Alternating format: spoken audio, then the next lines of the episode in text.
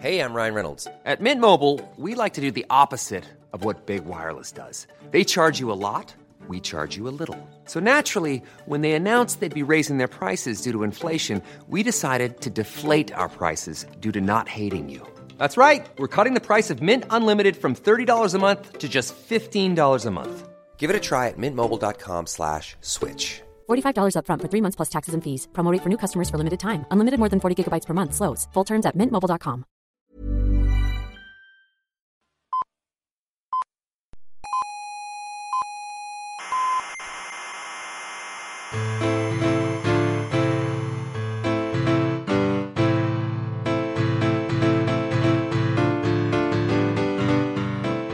Buenas tardes, queridas amigas, sean bienvenidas a la tertulia científica de Coffee Break.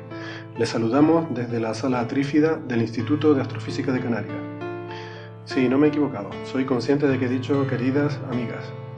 Eh, se trata de una propuesta para intentar pues, cambiar o mejorar algunos aspectos tradicionalmente sexistas que todavía persisten en nuestra lengua. Y ya que el otro día estábamos hablando sobre sexismo en la ciencia, pues se me ocurrió que hoy sería un buen día para dedicarle un minutito a, introducir esta propuesta. Creo que hace tiempo que nuestra sociedad se está rebelando contra esa regla tradicional de usar el masculino eh, en lugar del neutro, para, para referirse al neutro. O sea, esta regla dice que cuando uno se dirige a una colección de hombres y mujeres, como es en este caso, porque yo bueno, tengo la esperanza de que nuestra audiencia haya por lo menos un hombre y por lo menos una mujer, pues en estos casos hay que usar el masculino para eh, representar el neutro. O sea, esto quiere decir que para saludar a nuestra audiencia, lo que sería académicamente correcto sería decir queridos oyentes. Pero esto hoy en día empieza a chirriar un poco y por eso es frecuente ver que se usan fórmulas alternativas, eh, como por ejemplo lo de usar la arroba, que está bien eh, para significar el O frente a la A, pero es algo totalmente impronunciable, así que no me vale aquí. Y luego también está la fórmula esta de la ultra redundancia, ¿no? de decir queridos amigos y queridas amigas, pero esto es cansino y es insostenible y de hecho se acaba usando solo al principio y luego ya se vuelve a usar otra vez el masculino neutro. Así que tampoco sirve, ¿no? Entonces yo lo que creo que procedería en aras de una eh, expresión lingüística menos sexista sería poder tener la libertad de aplicar indistintamente el masculino o el femenino a la hora de usar el neutro. De alguna forma esto tiene la implicación de que masculino y femenino son igualmente válidos, que justamente es lo que se pretende representar. Así que no es que haya que ocultar el género, como sería en el caso de la arroba, o la obligación de tener que tener los dos, como sería el caso de, la redundancia, sino la aceptación de que cualquiera de las dos nos vale. Entonces esto me parece hasta más, más elegante eh, simbólica e ideológicamente. ¿Cuál es el problema? Pues claro, que al principio es chocante, eh, pero bueno, como todo, es cuestión de acostumbrarse. Si lo usamos, seguro que nos parecerá natural. Y ya sabemos que si la gente lo usa, la Real Academia lo termina aceptando, ¿no? Solo faltaría. Si han, han aceptado almóndiga o toballa, pues está claro que, que cualquier cosa puede colar. Así que nada, les invito a usar el femenino como fórmula para el neutro. Bien, una vez aclarado este tema, vamos a empezar porque hoy tenemos muchos temas muy interesantes. Por aquello de completar las coordenadas espaciotemporales de nuestra situación, eh, les diré que hoy es día juliano 2.457.164,125. Vamos a proceder a presentar a los contertulios de hoy, que hoy sí que han venido los buenos, como diría Joserra, que no está aquí para quejarse, pero hoy sí, hoy tenemos gente, hoy tenemos nivel aquí en esta tertulia. Bueno, eh, aquí a mi izquierda eh, tengo a Carlos Westendorf, que es eh, jefe del grupo de análisis y desarrollo del Instituto de Astrofísica de Canarias. ¿Lo he dicho? Sí, sí, correcto, correcto. Vale, vale. Grupo de análisis. Servicios, servicios informáticos. Vale. Eh, recuperamos también la presencia ilustre de Manolo Vázquez, eh, investigador del Instituto de Astrofísica de Canarias, eh, doctor en ciencias físicas también, al igual que Carlos, que no lo Sí, mencioné yo soy antes. un renegado. Pero sí, doctor. Bueno, doctor. eso no se pierde nunca. el- Por eso. Hoy, Somos hoy los tenemos peores. No se puede renegar. doctores por todas partes. Eh, Manolo, que como decía en el programa anterior en el que vino, eh, no es que sea mayor, sino que ha llegado hasta aquí. Los demás Eso- está por ver. Eso está claro. Está por ver. Está por ver. Eh, a mi derecha tengo a Julio Castro, eh, nuevo también en, en, este programa. Espero que se apunte muchas veces más, aunque me temo que igual le pasará como los otros, que una vez que vea cómo es esto ya no vuelve. Pero bueno, Julio es investigador y también especialista en divulgación del Instituto de Astrofísica de Canarias, del área de comunicación científica. Buenas tardes, Julio. Hola. Del área de calidad del cielo, realmente. Ah, área de calidad del cielo. Vale. Vale, vale, vale. ¿Y cómo está la calidad del cielo? Estupendamente, ¿no? Está estupendamente. O sea, tu trabajo es fácil realmente. Mi trabajo es fácil. Mantenerlo. bueno, bueno. Muy bien. Y también eh, damos la bienvenida de nuevo a esta tertulia a Antonio Darwich, que es nuestro, eh, el único hombre que ha estado en tres departamentos eh, diferentes de la universidad, en física, en, o sea, en astrofísica, en geología y en didáctica, ¿verdad? Exactamente, y, y he sobrevivido. Y ha sobrevivido. Hiciste un gesto así, no sé si como yendo hacia abajo o hacia arriba, no, no me quedó muy claro. No, pero... no sé, no bueno. sé. Después, ya, ya el, el, próximo septiembre lo, lo discutimos. En septiembre sean los resultados, ¿no? Bueno, pues nada, muchas gracias a todos por venir. Y vamos a entrar ya en materia porque tenemos un montón de cosas súper interesantes de las que hablar. Entonces, bueno, quería comentar un par de noticias de entrada que yo no sé si dan para mucho debate o no, pero eh, creo que es interesante comentarlas. Eh, en fin, si tienen algo que decir bien y si no vamos pasando de una a otra. Lo primero, esto me llama mucho la atención. Hemos batido un récord. Eh, acaba de salir publicado un paper en Nature con más de 5.000 autores. Es el, paper que se ha publicado en física con un mayor número de autores. Más de 5.000. Yo no sé qué les parece esto. A mí, a mí me parece que ya se nos está un poco yendo la olla, ¿no? Hombre, es verdad que son, es un gran consorcio. Esto es un paper del LHC, el gran colisionador de hadrones. Y aquí participan el equipo de Atlas y el equipo de también otro instrumento, que lo tengo por aquí, ¿cuál es? El CMS. Son equipos muy grandes. Pero bueno, esto nos da una idea que la ciencia hoy en día se hace en grandes, eh, grandes equipos, ¿no? Eh, eh, hay que comparar cuando publicaba Newton o cuando publicaba William Herschel, que publicaba él solo y, y nadie más, y todos los demás ni siquiera eran dignos de aparecer, ¿no? Y en latín. El cambio ha sido importante. Imagínate bueno. que Newton tuviese que agradecer a todos los que le ayudaron en algo en su desarrollo, ¿no? O sea, está claro que. No sé si la ciencia ha mejorado, pero en cuanto a número de científicos, sí.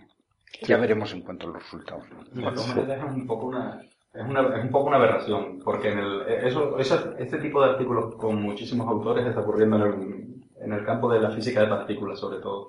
Y es que de alguna manera se ha pervertido el concepto de una, una publicación científica y se ha convertido en un certificado de participación.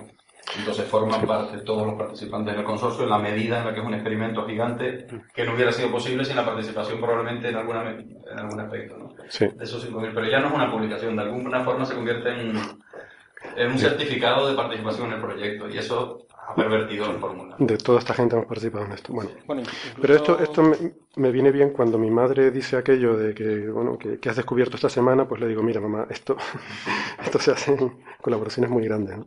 De todas formas, este, no, no te oigo bien. este paper no se han equivocado. Debe ser el gran colisionador de autores.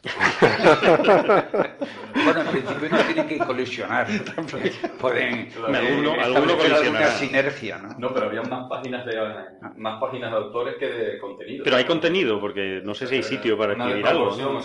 Eran como un 75% de páginas listando los autores y luego... A lo mejor es un link luego. Pero para eso lo que tendría que poner es lo que ponen en sitios. Y el no sé qué, team. Sí, y el equipo Entonces, con eso esa lista, pues que alguien la busque en internet. Uh -huh. O sea, es la forma de evitarte eh, sí, poner no sé cuántas páginas, que eso vale mucho dinero también. El, el artículo tiene 33 páginas, de las cuales 9 son eh, describiendo la investigación, incluyendo las referencias. Y el resto es listando autores, instituciones. Pues bueno. ahí llegamos a, paisano, en fin, a, a, a, volver al listín telefónico, ¿no? O sea, sí, la verdad que pone. bueno, bueno. Vale, venga, otra noticia. El otro día estábamos hablando de la sonda Messenger que se estrelló en Mercurio porque, bueno, se le acabó el combustible, cumplió su misión con creces y ha salido ahora unos resultados póstumos ¿eh? de, de, esta sonda. A ver, esto, esto es normal. Eh, se estrelló el otro día, pero todavía se están analizando muchísimos de los datos que ha enviado y poco a poco irán saliendo estas publicaciones con datos de la Messenger. Entonces, este es interesante porque es sobre el campo magnético y lo que nos dice es que eh, la, Messenger ha descubierto que el, magnetismo de Mercurio, que hoy en día es 100 veces más débil que el de la Tierra, ha existido durante más de 3.000 millones de años y que de hecho hubo una época en la que era mucho mayor. Eh, hace unos cuantos millones de años el magnetismo en Mercurio era comparable al de la Tierra, la intensidad del campo magnético en Mercurio. ¿no? Entonces, bueno, esto es, un dato interesante y esto se, ha observado en rocas eh, que se piensa que son muy antiguas, que probablemente quedaron expuestas por eh, colisiones de, meteoritos y que han, dejado expuestas estas rocas y han podido ser observadas por el Messenger.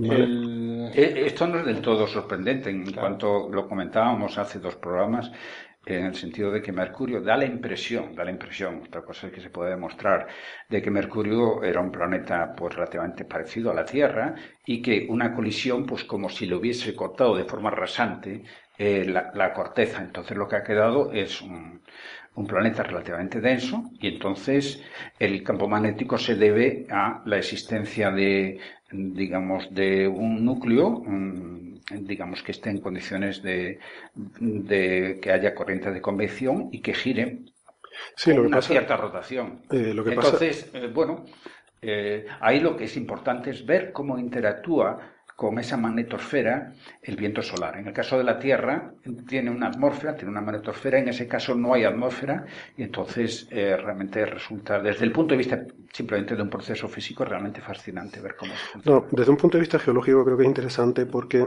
eh, Mercurio se pensaba que era un planeta más frío, eh, o sea que se había enfriado más rápidamente que la Tierra al ser eh, al ser más pequeño. Y entonces esta, o sea, este magnetismo nos indica que mantiene todavía un, núcleo líquido, de, metal líquido, que todavía, todavía está a muy alta temperatura. ¿no? Eso, revela también un poco que si tú a los magmas, los compuestos internos de los planetas, le añades un poquito más de un elemento o de otro, puedes mantenerlo más caliente o menos caliente durante más tiempo. Todo depende un poco, todos pensamos siempre que todos los planetas deben tener una composición interna parecida a la, a la terrestre y deben enfriarse al mismo ritmo que la terrestre, pero cambias un porcentaje de azufre frente a otro y puede estar muchísimo más tiempo caliente. Depende de la mezcla del gin tonic que A mí lo que más me gustó de esta noticia es la posibilidad de estudiar el magnetismo de los planetas. Realmente el magnetismo en los planetas que no, no ocurre en todos los planetas y precisamente Mercurio sorprendentemente, porque no es más pequeño, está más cerca del Sol, se parece a la Tierra en este sentido.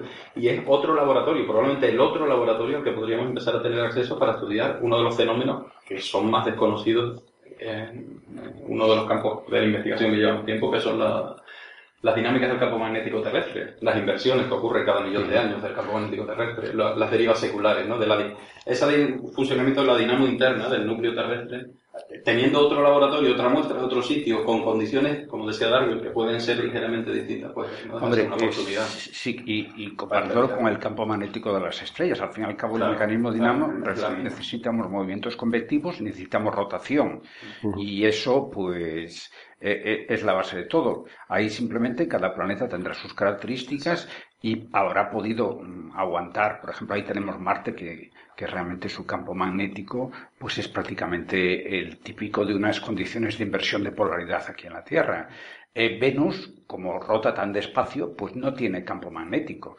La cuestión es que podamos mm, adquirir registros fósiles que nos digan qué pasó exactamente, cómo fue esa historia estamos empezando a saber algo de la historia del pasado de Venus, pero por ejemplo de Mercurio, a pesar de todo eso, en 3.000 millones, no es que tengamos un punto hace 3.000 millones y otro ahora. Tenemos que saber qué pasó ahí. Claro, hay toda una historia. Y seguramente todo, todo varía con el tiempo. No, y tú has mencionado Marte, que no tiene un campo magnético prácticamente, y eso es muy interesante porque estamos hablando mucho de colonizar Marte y todas estas cosas, y habría que plantearse qué implicaciones puede tener irte a un planeta que no tiene un escudo magnético como tiene la Tierra, eh, qué pasaría con la, con la actividad solar y qué tipo de consecuencias podría tener de cara a la colonización humana de un planeta como Marte, ¿no? Pero bueno, esto, esto daría para hablar bastante. Tampoco tiene liga de fútbol. Ese es otro problema. Eso es una ventaja, ¿no? y además tarda... Creo que es peor ni campo magnético ni liga de fútbol. Ni liga de fútbol. Y lo que tarda la señal... Es inhabitable. Y si los, los móviles no funcionan sería genial. Ya. Eso marca, marca claramente la zona de habitabilidad. Sí, exactamente. Creo, creo de hecho que la conexión de internet que tienen allí bloquea rojadirecta.com. Ah, entonces ya es totalmente inviable la, colonización humana de Marte. Bueno, em, hablando así de temas más mundanos, Chuck Norris. Em, Chuck Norris. Todos sabemos quién es Chuck Norris, ¿verdad? Fue un, un héroe de nuestra infancia. Eh, este es un hombre, para los que, en fin, habrá a lo mejor alguien en nuestra audiencia que no sepan quién es Chuck Norris. Este es un hombre que hacía películas de acción allá en los años 80, ¿no? Eh, bueno, era un campeón del mundo de karate, o sea, era una persona que además sabía dar patadas, ¿no?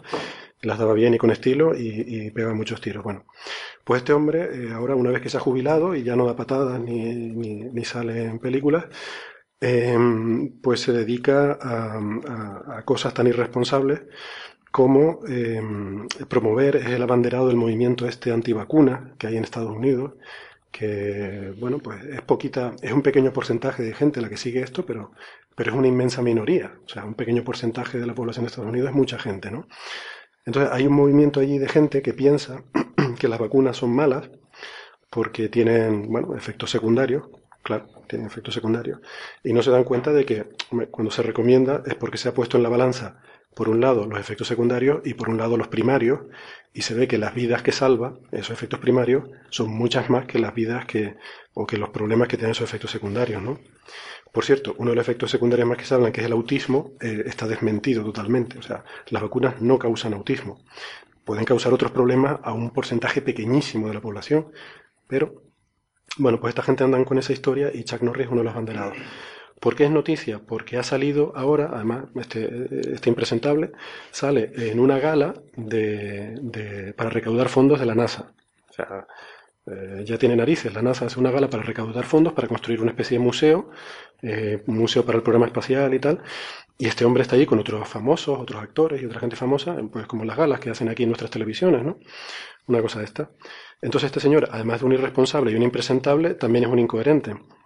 Por cierto, todo esto yo me atrevo a decirlo aquí porque no nos está oyendo Chuck Norris. Claro, mejor, yo estaba pensando eso, la... a lo mejor la patada todavía la conserva. Delante nivel, suyo, evidentemente no. A nivel amateur. Sí, no se lo diría. De todas formas, yo no me metería mucho con Chuck Norris porque es el símbolo de, de los frikis en Internet. Eh, es decir, de, el, to, de, todas es formas, de es la mejor demostración de que uno, porque sea un buen profesional en una rama, no quiere decir que eh, eso le convierta a un experto de todo lo demás. O sea, hay gente que pueden ser muy buenas en lo suyo y pueden decir 58 imbecilidades de sobre cualquier otra cosa.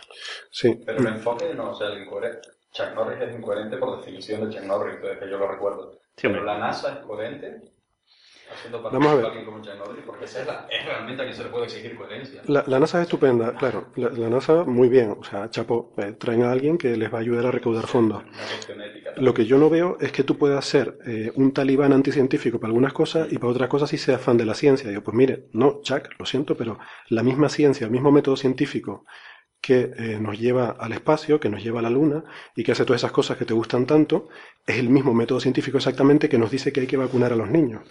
Además, el Chuck Norris debía de leer la propia historia de su país. Esta es una historia que ya pasaron 200 años de cuando en Boston y eso empezaron los primeros debates sobre, sobre el uso de las vacunas y tuvo que ser un médico de Boston o de la zona de, eh, del este de Estados Unidos eh, que eh, se vacunó él a sí mismo para demostrar que, que, no había ningún peligro. Y es curiosamente, bueno, hay otros que en Estados Unidos están como hace eh, miles de años, ¿no? En cuanto a sus creencias científicas, pero que, que 200 años después se vuelva a repetir la historia, bueno, pues en fin.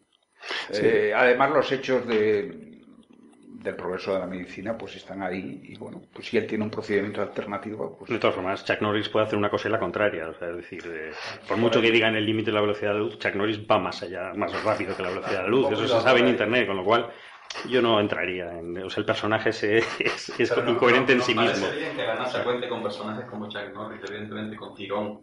A mí me parece bien. Nos parecería bien, o sea, justifica los recursos que pueden llegar a copiar a mí me parece no bien. No, no estás transmitiendo de alguna manera que probablemente, quizás, igual las vacunas sí se podrían llegar a poner en duda porque estoy usando un personaje que defiende eso para recaudar dinero. Bueno, yo no lo veo así, no, no, lo sé, no lo sé. Pero esto es importante, pues esta gente ha causado, o sea, se estima que por, eh, por no vacunar, eh, se estima que ha habido eh, del orden de 9.000 eh, muertes evitables en Estados Unidos desde 2007. Hombre, aquí tenemos algunas, vamos a llamarle creencias religiosas que evitan ciertos actos médicos, ¿no? Y son legales o Bueno, tienen a- sus, Ayer mismo, sus adeptos. ayer mismo condenaron al expresidente del Castellón de fútbol porque intentó agredir a una pitonisa a la que le había pedido un filtro de amor y la tía le sopló 160.000 euros. Y claro, Y, y resulta que inexplicablemente no funcionó. Ines- inexplicablemente. no funcionó el... No, por eso volvió a recuperar su dinero.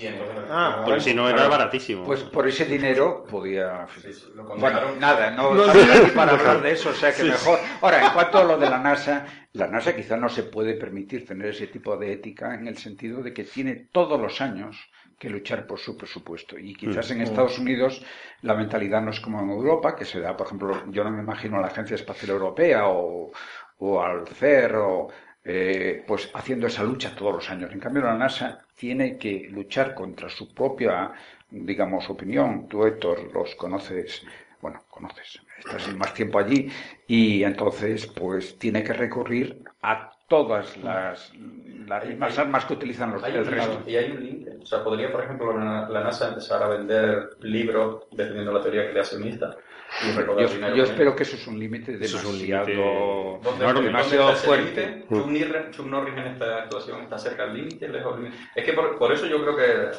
si el debate es de coherencia, Ahora, es que otra- a Chuck Norris me parece como una. Ahora, otra cosa es que- ¿no? Por eso, no, no, Chuck Norris Ahora, no, no se quiere. es extremadamente coherente, es exactamente Ahora, que otra cosa que es que en esa gala Chuck Norris se levantase y defendiese Lo de- pues eh, sus opiniones sus opiniones. antivacunas o sus opiniones creacionistas o Pasa que que sea. Eso es esto, otra historia. esto es complicado y a mí me gustó mucho el enfoque que en la película está de contacto, porque las primeras palabras que dijo el ser humano cuando llegó a la luna eran frases de la, lo- el- los primeros párrafos de la Biblia. No, no cuando llegó a la, a la Luna, no. Cuando se pusieron en órbita, En órbita. Borman, eh, Lowell y Anders, cuando se pusieron en órbita en las Navidades del año 68. Hmm. No ves, la ventaja de haber nacido antes es que eh, yo lo vi. Te acuerdas, te acuerdas mejor. Eh, exactamente. Yo no estuve allí, pero sí estaba al otro lado del televisor. Y entonces, Viendo a Jesús Hermida. Jesús pues, Hermida. oyendo a Jesús Hermida, traduciéndonos el Génesis. Y bueno, eso forma parte también de. Claro, sí. bueno, mm, Pero a ver, hermano, digamos, yo lo veo como un tema cultural. eh, yo lo veo como un, te- un tema cultural, oye, es parte de mi cultura, mi arraigo, no sé qué, igual que plantar una bandera. Esto de lo de las vacunas es una cosa muy seria. Claro, o sea, hay no, gente que está supuesto. muriendo. Y para ponerlo en contexto, porque a veces, eh, o sea, en astrofísica tenemos siempre la cosa de que hay que poner las cosas en contexto, pues si no, no entiende los números. O sea, esta gente antivacunas ha causado más muertos que Al Qaeda, el triple en Estados Unidos, ¿vale?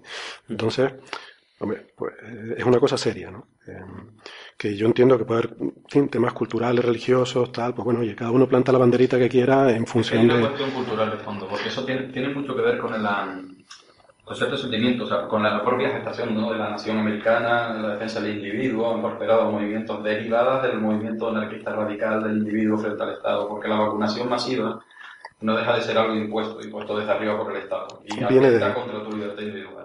Viene de y ahí, sí. luego tiene un maquillaje religioso. Pero realmente es tú con tu hijo, realmente tienes que tener derecho a hacer lo que quieras, etcétera. ¿no? Mm. Pero es una trampa porque te estás amparando, realmente estás vacunándote. Yo no vacuno a mi hijo porque se vacunan Ujú. los, Los más. sí, los 200 niños del colegio ahora que van, por lo tanto está vacunado en la práctica. No, y luego hay un debate ético, hasta qué punto tú con un menor ¿eh? puedes tomar decisiones que pongan en peligro su vida y su salud. O sea, que es un menor. O sea, si tú te quieres ir a una cueva y renegar de todo el avance científico y todo el progreso de la civilización en 10.000 años, te vas a la cueva. Pero el niño, déjalo que crezca, que De sí que... formas, a- aquí lo tenemos claro, pero cuando te trasladas ahí a, a Estados Unidos, no la, esta frontera que aquí tenemos muy clara, Quizás está en otro sitio. ¿no? Sí, mucho. quizás tú vas a la costa este y bueno, te Es puedes bonito, encontrar pero- en mucha gente, es más difícil eso. Pero tú te vas al centro, al sur de Estados Unidos, te puedes encontrar cualquier cosa. O sea, y realmente en el americano medio, pues bueno, pues todo esto le puede parecer perfecto. Igual que, igual que por la gente utiliza, digamos, un rifle, una pistola o lo que sea, porque es, eh, lo que tú dices, eh, la cuestión individual, eso es más importante que cualquier cosa. Yo tengo el derecho a defenderme. Y lo está haciendo con los mismos criterios del siglo XIX de la ley de las praderas. Bueno, pues muy bien.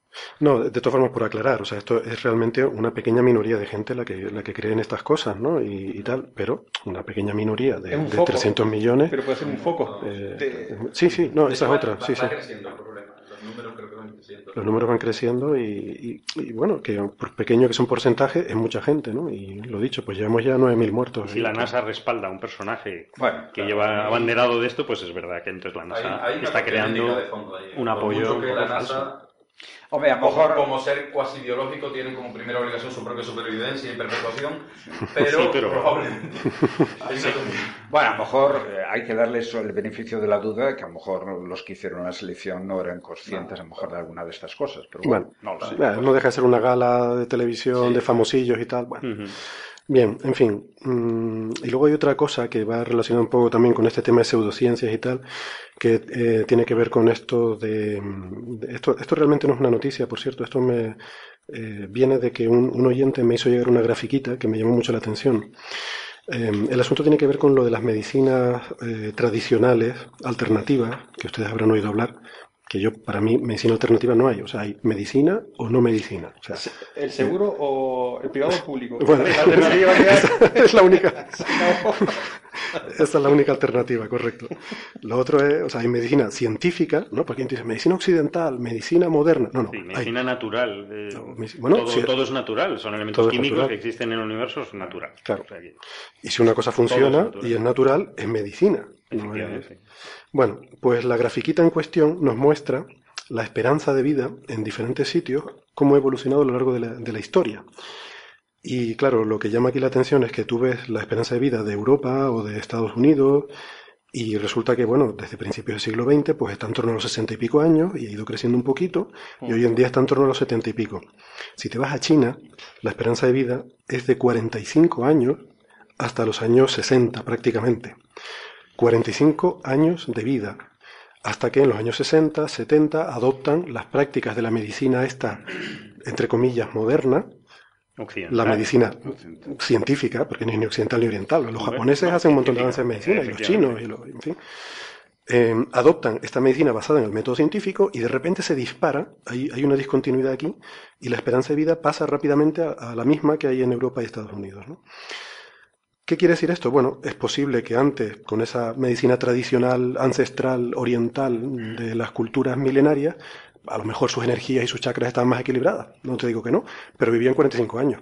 A lo mejor vivían más felices. Vivían más felices. más igual, intenso, más intenso. No, Eso, como no sabemos cómo vivían los astrolopitecos, si eran felices o no, pues pero también hay, una cierta duda. ¿Hay dietas paleolíticas que se venden por ahí? Ahora está de moda. Vive como, digo, no quiero vivir como ellos, pero vive 15 años. Digo, 35.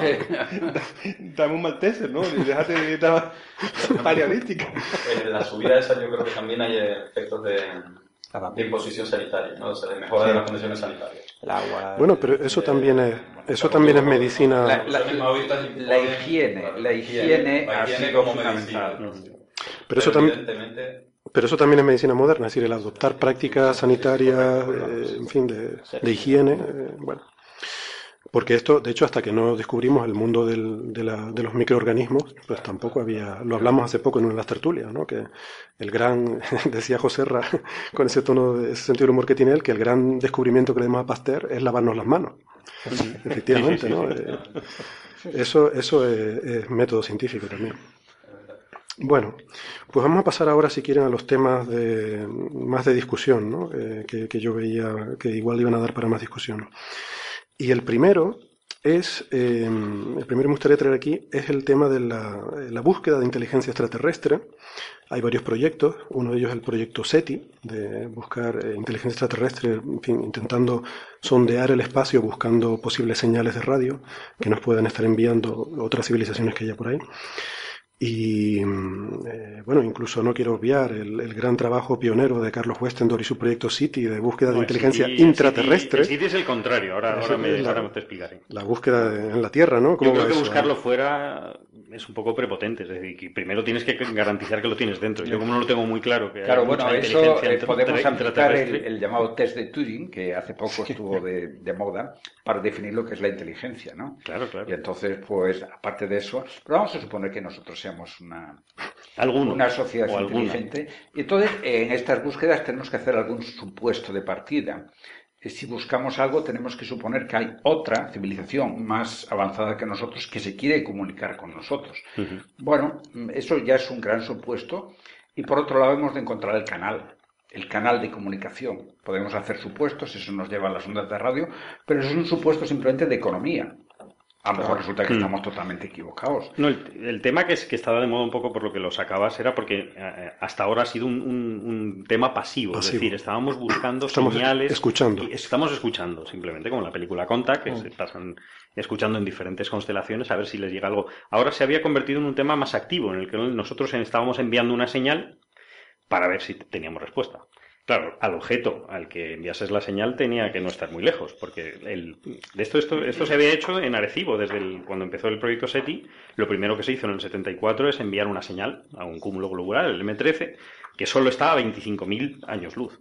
Claro, eh, si ahí les llega algo en 25.000 años, cuando te vuelva no existe nadie de- mm, conocido. ¿no? Es un chollo de proyecto. Es un chollo de proyecto porque nunca sabe Claro, lo o sea, si te, da pasar, un, ¿no? si te da un 25.000 años de contrato, sueldo. si te da un contrato para ese tiempo, está Claro, bueno, el- acabará aburrido. La Pero novedad un poco es, es que lo habían mandado a, un- a una estrella que podía tener eh, No es como los globulares, no parece que sean el, el Hombre, hay blanco muchas adecuado. estrellas, hay muchas Pero, por estrellas. ejemplo, u- unos del proyecto OZMA, que se lanzó en los años... No, pero perdona, la razón, o sea, hay una razón Sí, por el cúmulo globular y es porque hay muchísimas estrellas Claro, sí. concentradas en un espacio muy pequeño. Claro. Entonces se supone un poco que, bueno, es como el que manda spam, eh, correo masivo, ¿no? Y bueno, yo mando un spam a todos estos miles de estrellas a la vez, y a lo mejor hay Somos que spammers galácticos. Somos un spammer galáctico.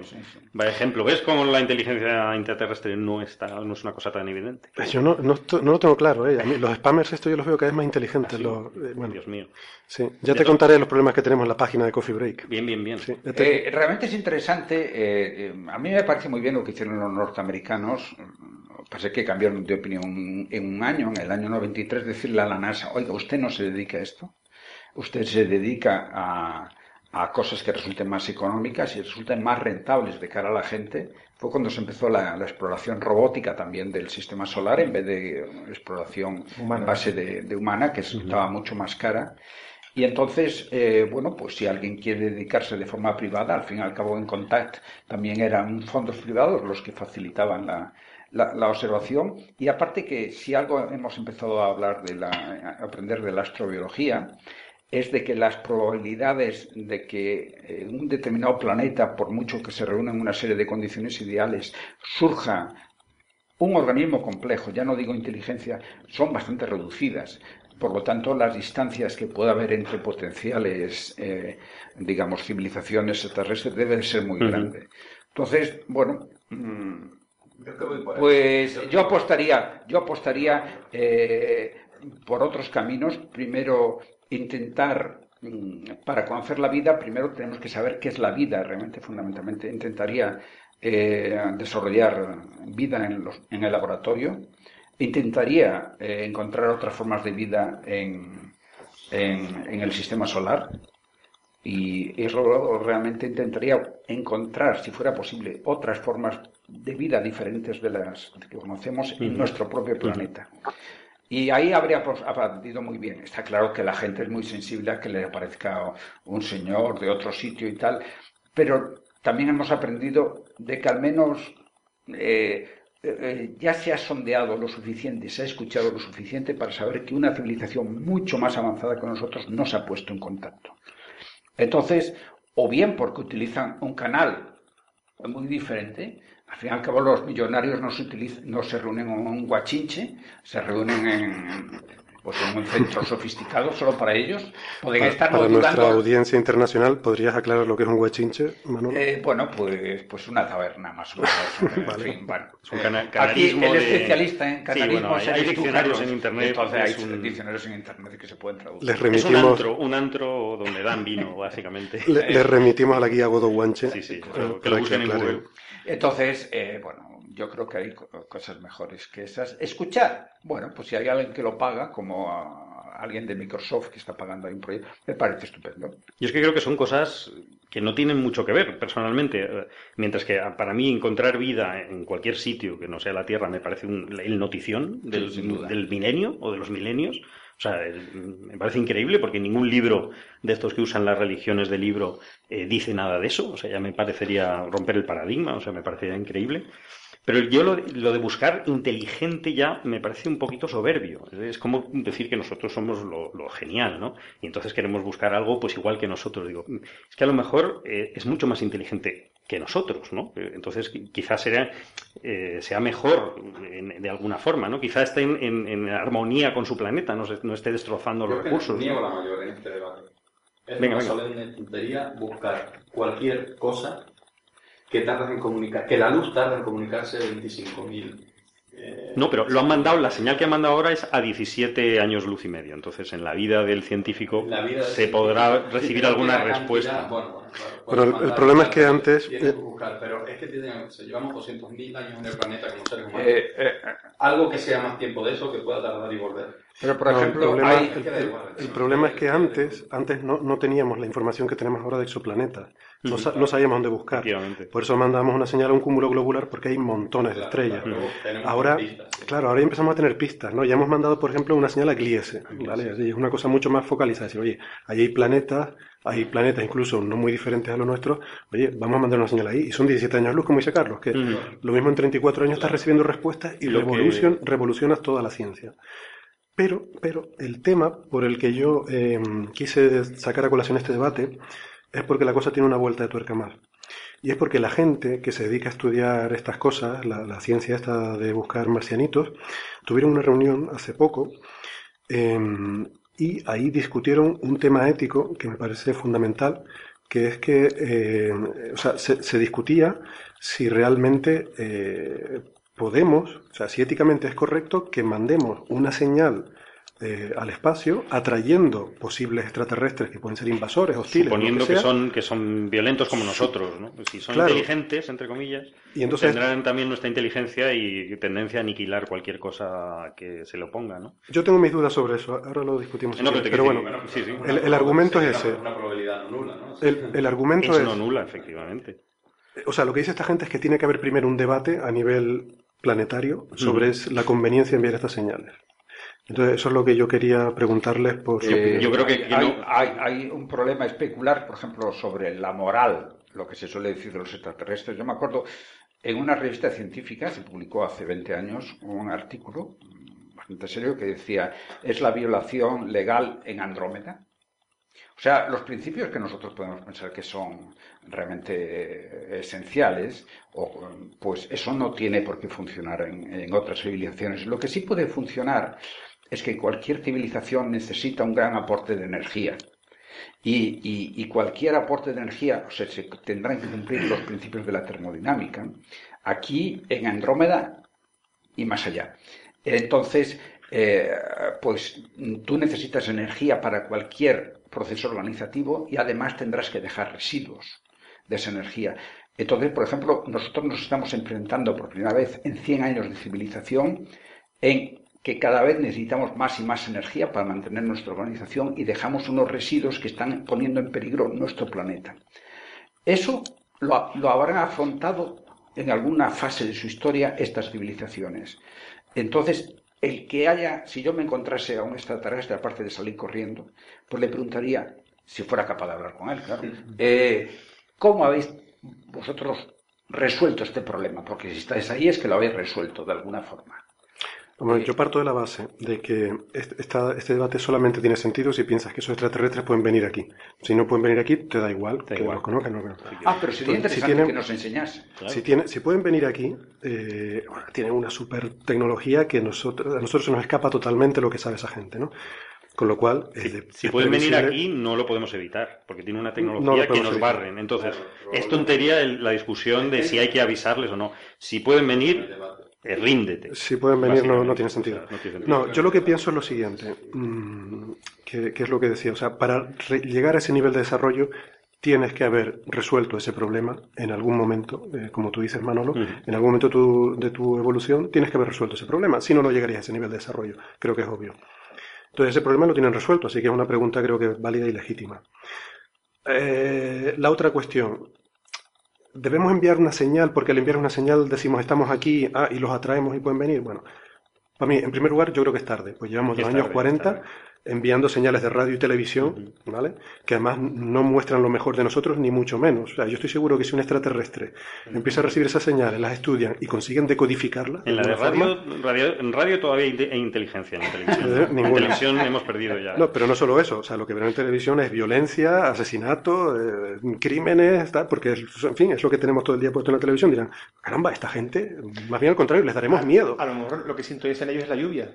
O De, ven, de la tele, ¿no? La lluvia de la tele. Para ellos lo, lo que nosotros vemos es lluvia O igual- y al revés, y qué interesante. No, Darwin. El patrón de... o igual lo que tú decías antes, igual lo que ven es el fútbol. Sí, bueno, entonces... Igual, llega, igual puede llegan aquí con banderitas del Madrid, del Barcelona, y. Messi, Messi, no sé. Entonces, no, pero además luego hay otro problema que, en fin, eh, la verdad es especular un poco ya, una especulación bastante salvaje, pero también se ha planteado, es que ese tipo de contactos, ya sea de emisión como sea de recepción, es esa pregunta, ¿quién habla en nombre de la Tierra? O sea, generalmente en las películas siempre habla el presidente de Estados Unidos, pero ¿quién toma esas decisiones en nombre de la humanidad? O sea, si aquí alguien establece, como por ejemplo en la película Contact, que es a la que nos referimos siempre, eh, bueno, pues ahí vienen el ejército de Estados Unidos y tal, los demás, pues bueno, son una especie de compadres que andan por ahí, que bueno. Es que es México. Y, y- y ya está. ¿Qué es lo que tienen Eh, ellos entonces, eh, realmente, bueno, pues alguien tendría que haber. Y en principio hay un hay una decisión que se esta- estableció en la ONU, en la ONU, pero eh, por ahí eh, que fue elaborada en los años 80, por ahí, que hay un protocolo de seguimiento, pero ese protocolo, pues, en principio nadie, nadie lo seguiría. Entonces, ¿quién habla en O sea, nombre de cuando lleguen aquí los extraterrestres y digan, llévenme ante su líder, su líder. ¿a, dó- a dónde Exactamente. llevamos? ¿Y a dónde lo llevamos? Yo, yo le llevaría a Chuck Norris. Chuck Norris, efectivamente.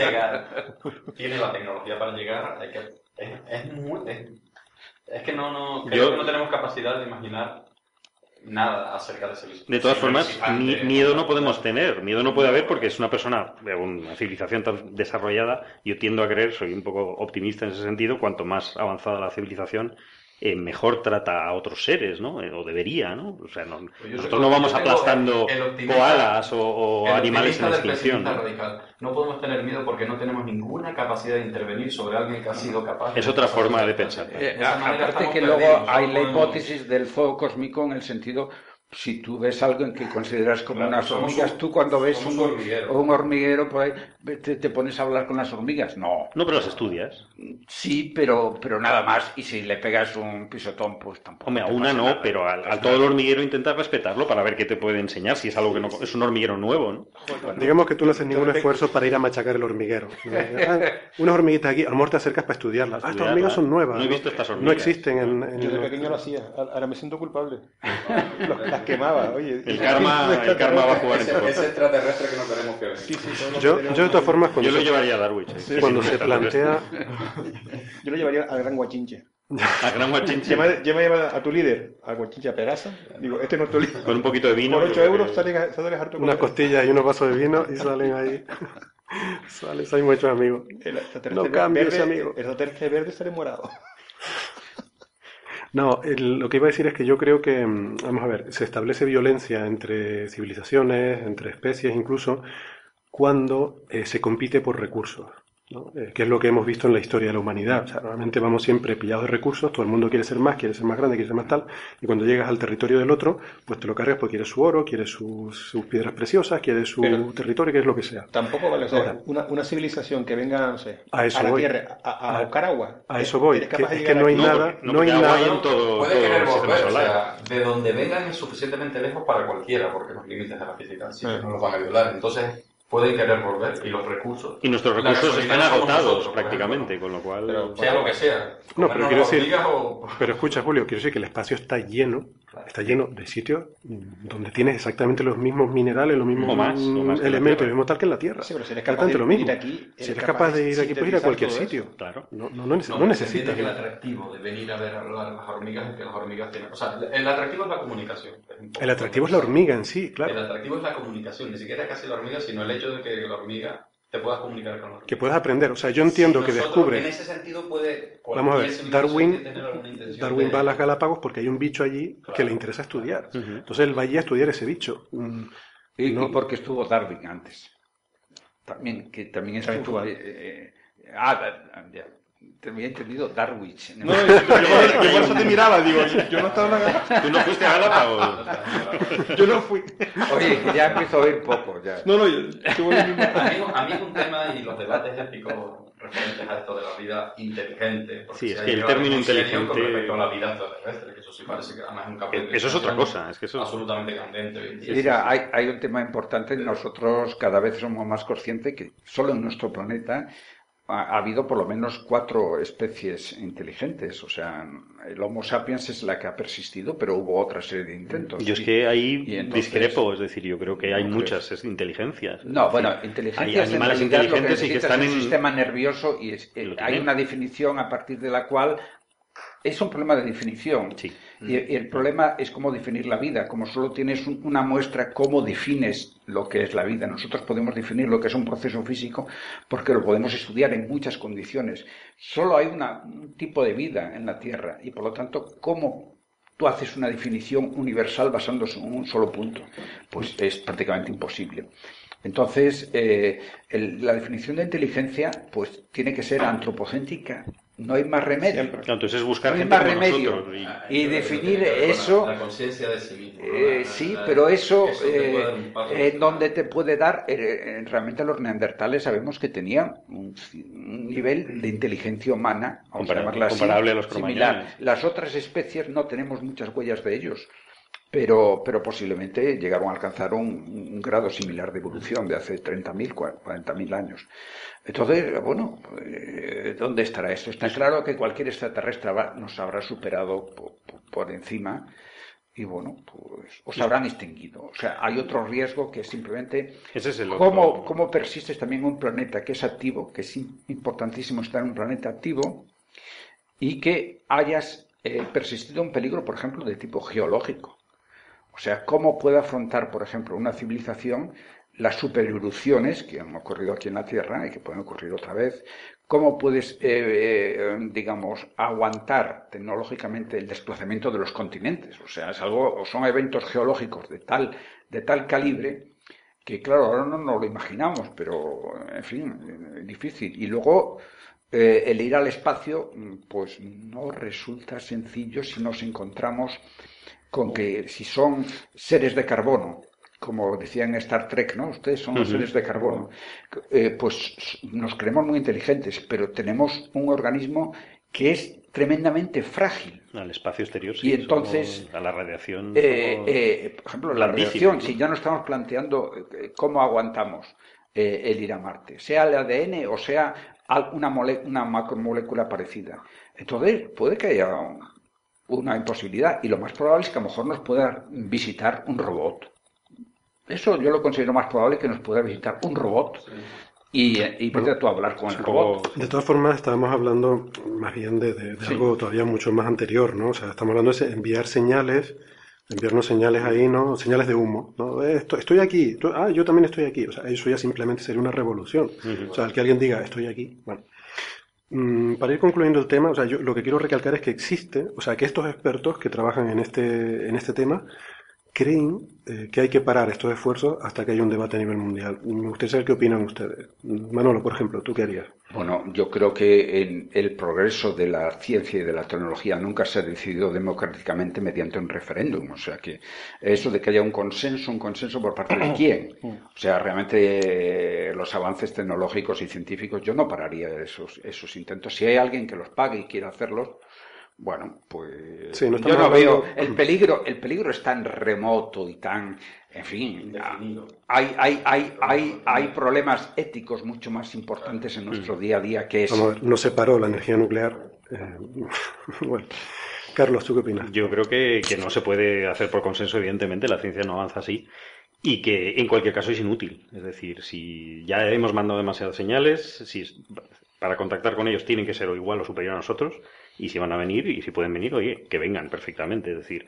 Pero creo que son dos, dos temas diferentes. A mí lo de la inteligencia extraterrestre no me interesa nada en absoluto. Bueno, yo no digo que te interese, a mí hay otros temas que no me interesan. Pero, la vida extraterrestre me parece súper interesante y que yo creo que son cosas muy, muy diferentes. Son diferentes, sí, sí, son temas diferentes. bueno, de la vida extraterrestre hemos hablado también en otros programas. Y yo creo que, hay que abrir un poquito la mente nuestra, de estos seres humanos que estamos en este planeta, y pensar que la inteligencia es, es otra cosa, es decir, no es solo lo nuestro, ¿no? Es decir, tiene que haber otra definición de inteligencia muy diferente, ni superior ni inferior, muy diferente a la yo, nuestra. Yo sinceramente espero que si han estado viendo nuestras eh, emisiones de televisión y han podido decodificarlas, espero, vamos, encarecidamente que se hayan quedado con las del fútbol.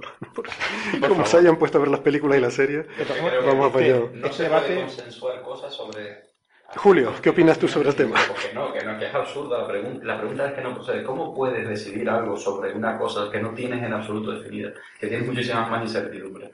Que las que, o sea, para poder tomar una decisión necesitas tener alguna certeza. Y las certezas son las que te permiten, o, o probabilidad de ocurrencia de, de, eventos o de cosas. Sobre esas probabilidades tú puedes tomar una decisión y abrir un debate. Y podría ser público, por supuesto, lo que sea. Pero las incertidumbres de este asunto son enormes, son infinitas. Nuestra propia vida en la Tierra es muy breve, llevamos, o sea, comparado con los trilobites, los trilobites tuvieron, llevan eh, del orden de mil o mil veces más de tiempo de lo que realmente estamos nosotros. Y, y no se nos ocurre buscar trilobites en el universo, que pues serían mil o mil quinientas veces más probable de encontrar. ¿no? bueno, sí, buscamos cualquier cosa. Buscamos cualquier cosa, pero... No, lo más probable es que nos encontremos con bacterias, con bacterias, no trilobites, que ya es un organismo muy desarrollado. Muy desarrollado. Eh, bacterias es lo más probable. Pero las bacterias serían maravilloso encontrarlas, sería un avance... es el debate que decíamos antes. es que yo creo que eso es lo que más abunda. Hubo una falsa noticia. No hay ética sobre, o sea, no hay una decisión ética que tomar sobre algo que no tienes en absoluto decidido. Eso es lo que yo opino. la misma definición de... Darwich, ¿qué opinas tú sobre este ah, tema? Gracias, esto por cederme el, Igual que Carlos, lo de la inteligencia para mí por ahora es irrelevante, pero date cuenta que cada mes que un biólogo se mete en cualquier charca infecta por ahí en sulfurosa o navegan bajo el Ártico, la zona de habitabilidad en los sistemas estelares se aumenta una unidad astronómica. Acabamos de encontrar una bacteria que es capaz de Acabamos de encontrar una bacteria que, eh, en, una central, en, una central, nuclear. Ese, pues, échale más. Ya la zona de, de habitabilidad es todo. Sí, lo que pasa es que si quieres detectar vida fuera de la Tierra, tienes que buscar un tipo de vida que sea capaz de contaminar la atmósfera, porque nosotros, si no, no podemos ir allí. Si no es una vida que contamine la atmósfera y que nosotros podamos medir desde aquí si hay vida o no, eh, entonces el que haya debajo del planeta eh, reticulín, eh, eh, esto, esto, ¿cómo se llama? Ahora, ahora hablamos eh, debajo del planeta reticulín, un nicho en que haya allí pues un montón de vida, pues no nos vale para nada, sería imposible de detectarlo. Señores, vamos, vamos, a ir cerrando porque tenemos cuatro temas más de que hablar y vamos a estar aquí esta mañana. Bueno. Y va a entrar Naira por ahí en cualquier momento por esa puerta y, no, y nos cierra aquí la, la misión. Pero no me has contestado. ¿Crees que debe haber ese debate mundial sobre, o tú mandarías las señales? Punto. No, punto. Vale. Yo también estoy de acuerdo con ustedes. Creo que la señal se manda y se manda y ya está. Primero, no le veo, no le veo peligro. Segundo, creo que el daño, si eso ya está hecho, ya es demasiado tarde para plantearse este debate. Y, tercero, que la ciencia nunca ha avanzado así. Otra cosa es luego las aplicaciones que hagamos de los avances. Las aplicaciones sí que pueden requerir un cierto consenso y tal, pero el conocimiento no. Así. así que, señores del SETI, aquí ya tenemos un consenso pueden ustedes tirar para adelante, aquí estamos todos de acuerdo. En Coffee Break les damos nuestra bendición para seguir con el proyecto. Nosotros vamos a buscar bacterias, que, que eso es más cercano. Bueno, tú buscarás bacterias. A mí, a mí, Levadura, levadura, ahora, ahora hablaremos. A mí lo de escuchar me, me, gusta, me gusta. Antes de la levadura quiero seguir un poco en el espacio, un ratito más, porque mm, hay otra noticia que me parece muy interesante sobre nuestra amiga, y además muy de actualidad, la, la sonda espacial Dawn de la NASA, ¿eh? se escribe Dawn, amanecer, amanecer sí. se pronuncia Dawn, y eh, esta sonda estuvo hace poco en Vesta, en el asteroide Vesta, y nos dio ahí unas imágenes absolutamente espectaculares, en alta definición, y hemos aprendido mucho sobre los asteroides. Y ahora se dirige hacia Ceres. Eh, por favor, pronúncienlo ustedes. Ceres. Ceres, Ceres, Ceres. Somos una minoría no, eh, pronunciando aquí. O sea, yo que yo soy gallego, que no pues tengo un acento castellano de Valladolid. O sea los, Los canarios decimos Ceres. Ceres es el asteroide más grande del cinturón de asteroides y de hecho cuando se descubrió se pensó incluso que era un planeta, ¿no? Se un ya, redondo, es el único asteroide redondo. ¿no? Es un asteroide redondo, es muy grande. Es tan grande que para ser redondo. El para que su propia gravedad lo redondea. Lo redondea. El astrónomo que lo descubrió se llevó un disgusto porque pensó que había descubierto un planeta y resulta que no, que era un asteroide. Pero bueno, pero bueno es un muy devaluado los planetas, hasta Plutón ya. Pero ya, Plutón, sí. Plutón está como Ceres ya, en la misma categoría. Está en la misma categoría. Claro, Ceres como Plutón. ¿Cómo se pronuncia? Bueno, Dawn. Dawn. La sonda Dawn está llegando a Ceres y todavía sin llegar eh, nos están mandando imágenes que ya eh, están dando mucho que hablar. Resulta que Dawn ha encontrado en eh, algunos cráteres muy grandes que hay en Ceres, ha encontrado unas manchas blancas misteriosas, muy brillantes, que no se sabe lo que son. les invito a que las vean en internet si no las han visto, porque es, muy, es muy fácil de ver se ven unas imágenes que ha tomado desde la distancia, en la que hay unos cráteres y en esos cráteres hay unas manchas blancas, ¿no? por lo menos en dos de los cráteres que yo haya visto. ¿Qué puede ser esto? Em, la explicación obvia sería que es hielo, pero en principio no puede haber hielo en las condiciones de Ceres porque se sublimaría inmediatamente. Entonces esto es un poco, es un poco misterioso. Eh, se han propuesto un par de explicaciones. Se ha dicho que puede ser hielo de otro, no de agua, y algún otro compuesto helado que también tenga un albedo, eh, una reflectividad muy alta, o incluso se ha propuesto que sea otro material, que algún tipo de roca que por el impacto que formó el cráter haya quedado expuesto, ¿no? y con el calor haya quedado muy pulido y muy fundido, y, y, eso haya hecho una especie de espejo, ¿no? que nos refleja directamente la luz del sol pero pero no, no solo, eh, o sea, hay que decir que estas manchas blancas no solo se ven como reflejo del sol, se ven a diferentes ángulos. sí, se ve la rotación de Ceres, la he visto, sí. ¿Has visto el vídeo, no? Sigue siendo muy brillante en cualquier orientación. Con en cualquier cual, si es una superficie, pues es difícil que se pueda mantener. Tiene que ser algo más. No es un reflejo solamente, quieres No es solo un reflejo en una posición, sino que. No, eso me parece que ha quedado descartado. Vamos. De todas formas, lo interesante es que creo que, estaban estudiando Ceres precisamente porque la, nave Herschel de la ESA había detectado que emitía vapor de agua, es decir, que están buscando agua. Correcto. Eh, esto, esto plantea una duda, si es agua o no, y lo bueno que tiene es que está el DON, la, misión está, va, va, a averiguarlo. Es decir, eh, DON se está acercando. Sí, está acercando. son imágenes que no han mandado desde la distancia, pero. Es, es muy gracioso porque es un mini ejemplo del método científico. Es decir, se hay, un, hay un fenómeno inexplicable y lo va a resolver la propia nave, ¿no? que es un robot nuestro. Esperemos. Bueno, esperemos, claro. Bueno, va a proporcionar imágenes que luego hay que interpretar. Hay una hipótesis y luego la interpretarán. O sea que hay, se quedan muy abiertas todavía las hipótesis, porque la resolución creo que anda por un kilómetro y medio por píxel. Son capaces de resolver. Entonces estamos viendo. No hace falta que sea una superficie para ver las irregularidades por debajo de eso están integradas. Entonces sí podemos ver reflectividad en una superficie pues muy reflectante, pero relativamente irregular yo, creo que es un monstruo como el del Imperio contraataca, que en cuanto Ceres se acerque va a pegarle una dentellada. conectando con el tema anterior, está claro que es una base extraterrestre. O sea, no, no, por más aparte, no, puede ser eso. Ni hielo, ni leche, ni. Leche. Leche blanca. Son aficionados de Real Madrid. Real Madrid. Obvio. No, hay que buscarle, no hay que buscarle tanta. Sí, porque eh, quieren ganar algo y se han ido allí porque la Liga de Ceres la tienen clara. Están, están en preferente.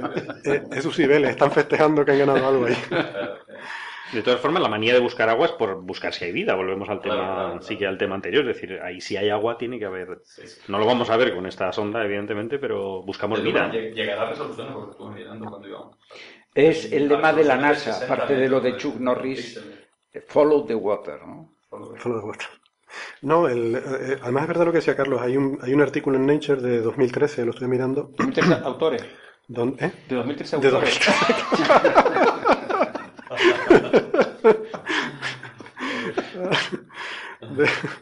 del año 2013, en, el ah, siglo, en el siglo XXI, que no, me sé la fecha juliana ahora mismo, tendría que calcularla, que hay, hay un, un, artículo en el que hacen observaciones de que hay vapor de agua alrededor de Ceres. Y pues no sé, podría estar relacionado con esto, ¿no? O sea que se está sublimando este hielo, se está sublimando y ese vapor de agua es lo que se ve en los espectros. Pero claro, entonces eh, volvemos a la misma historia, ¿no? ¿De dónde sale este hielo? Eh, puede, puede ser que, en fin, que venga del interior, que de alguna forma quede expuesto, eh, pero no tardaría mucho en sublimar. Hace, unos años pasó un descubrimiento, no similar del todo porque Marte al fin y al cabo tiene una atmósfera, pero en Marte se encontraron en, unos barrancos una serie de, pequeños riachuelos eh, que parecían evidenciar que había, eh, digamos, es que se estaba emitiendo agua en la superficie, se estaba fluyendo agua en ciertas zonas de esos barrancos y la hipótesis actual que favorece esos, esa agua es que era eh, dióxido de carbono, eh, eso sí, pero en vez de agua. Pero en cualquier caso también es un problema. Ahora, el caso de Marte tiene una atmósfera, aunque sea débil, y el tiempo de sublimación podría ser un poco más largo. El caso de Ceres realmente es, más grande, y, tiene más gravedad. Y no tenemos y no tenemos realmente eh, saber lo que pasaba hace hace dos meses, claro. Entonces no sabemos si es un rasgo. También es cierto que está justo en el fondo de los cráteres, lo cual puede hmm. dar eso una. Porque sí es verdad que está en la franja ecuatorial, ¿no? que diríamos, sería la más expuesta al sol a la temperatura, pero es verdad que al estar en el fondo del cráter puede tener un origen, de, un origen meteórico del propio impacto o algo que ha quedado descubierto por causa del impacto. Sí. pues eso es curioso, no está ahí en el cráter. el cráter es grande. La, buena noticia es que la sonda se aproxima y por lo tanto la resolución de las imágenes aumentará y además tienen creo que algo espectrógrafo a bordo también y alguna otra cosa que podrá sí, sí, ayudar. Sí, tiene un... Aquí estamos con la rabiosa actualidad, como ven. O sea, esto es... El que quiera ver imágenes espectaculares, que vea las de la roseta del cometa, este que tiene un nombre eh, impronunciable, pero que todo el mundo le llama el Churi, y así el Churi, eh, pues que está realmente orbitando el cometa mientras se va aproximando al Sol hasta el mes de julio, así, y realmente hace poco salían unas imágenes realmente impresionantes, los acantilados de ese cometa, los chorros de y, y, realmente qué hora se van a activar cada vez más.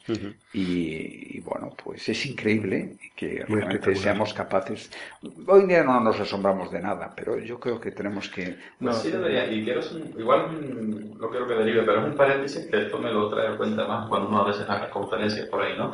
Siempre decimos que en astronomía estamos condenados a, a trabajar en lo que se llama teledetección solo manejamos luz. Solo en el 99% de los casos, menos justamente en estos casos. Estos son los casos de los las pocas circunstancias en las que podemos llegar a tomar una muestra y analizarla como si estuviera en el laboratorio del robot o de la nave de lo que sea.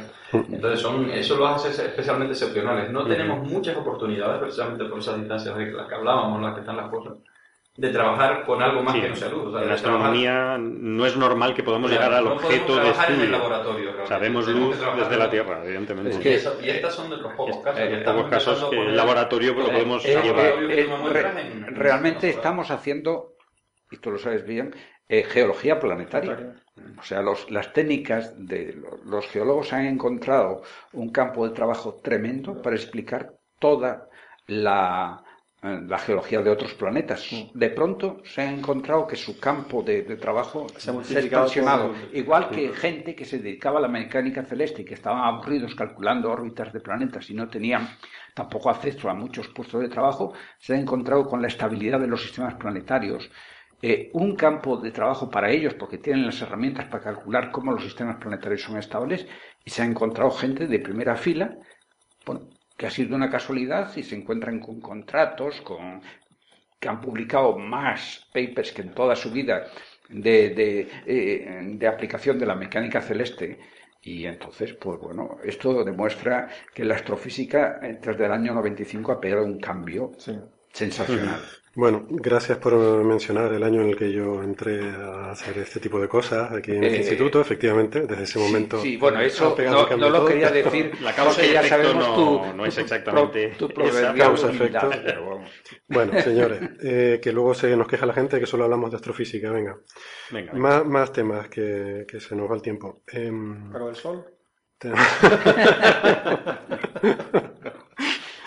Tenemos, tenemos también una noticia que es curiosa, ¿no? Eh, se trata de una, una levadura, una levadura que nos permite hacer heroína casera.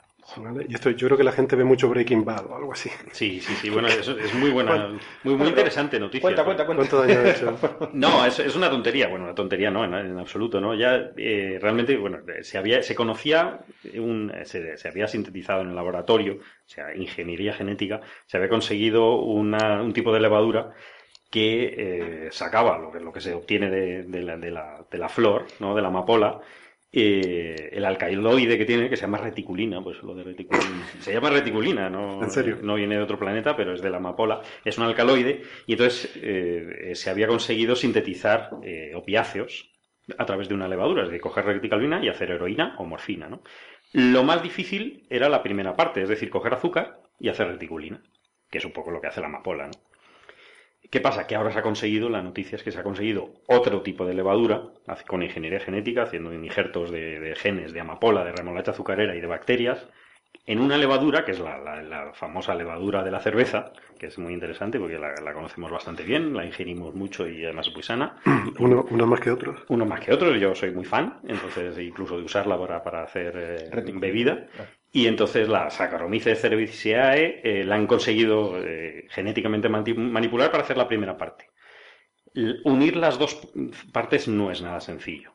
No quiere decir, de aquí- de aquí a dos años o tres años se podrá hacer, no hay ningún problema. Es decir, se podrá sintetizar eh, opiáceos eh, a través de, de un, de un hongo que es, la, que es la levadura, ¿no? Sin necesidad de recurrir a criar amapolas en países, mm, Afganistán, Laos, eh, Myanmar, inestables, etcétera, y sobre todo potenciar el- lo que es el- las mafias, ¿no? Y, y O toda sea, que esa pobre gente que no tiene otra fuente de recursos que el tráfico de drogas, Que- le vas a quitar que se, que fuente se de ingresos. busquen que se busquen otra forma Se de otra la vida ¿no? no y lo- Se acabarán esas guerras, seguro.